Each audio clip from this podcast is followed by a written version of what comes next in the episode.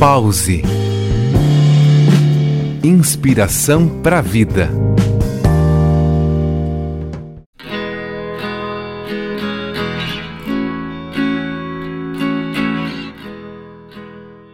Olá, ouvinte do programa Pause. Aqui é Elair Floriano, instrutora de Mindfulness, processo de atenção plena, consciência, com certificações em psicologia positiva e comunicação não violenta. Será que é possível atuar efetivamente para avaliar, gerenciar e fortalecer a própria resiliência? Sim, a partir da abordagem da moeda da positividade esta moeda é fundamentada em interações, eventos e memórias positivas, que são fatores que aumentam a resiliência. Para investir nesta moeda, precisamos focar nas coisas positivas que nos acontecem, de preferência fazendo listas delas, o que desperta o nosso sentimento de gratidão. Também aumenta a felicidade pessoal e a satisfação com a vida que, por sua vez, ajudam a diminuir a ansiedade e aumentar a resiliência pessoal.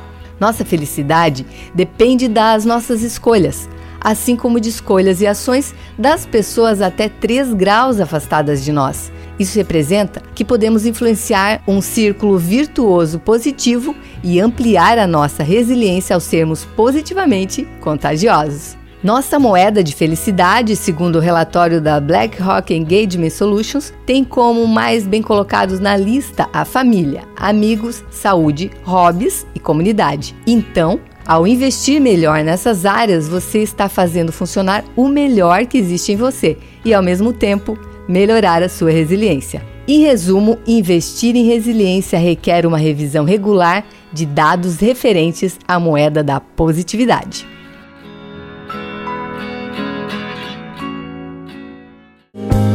Pause. Inspiração para a vida.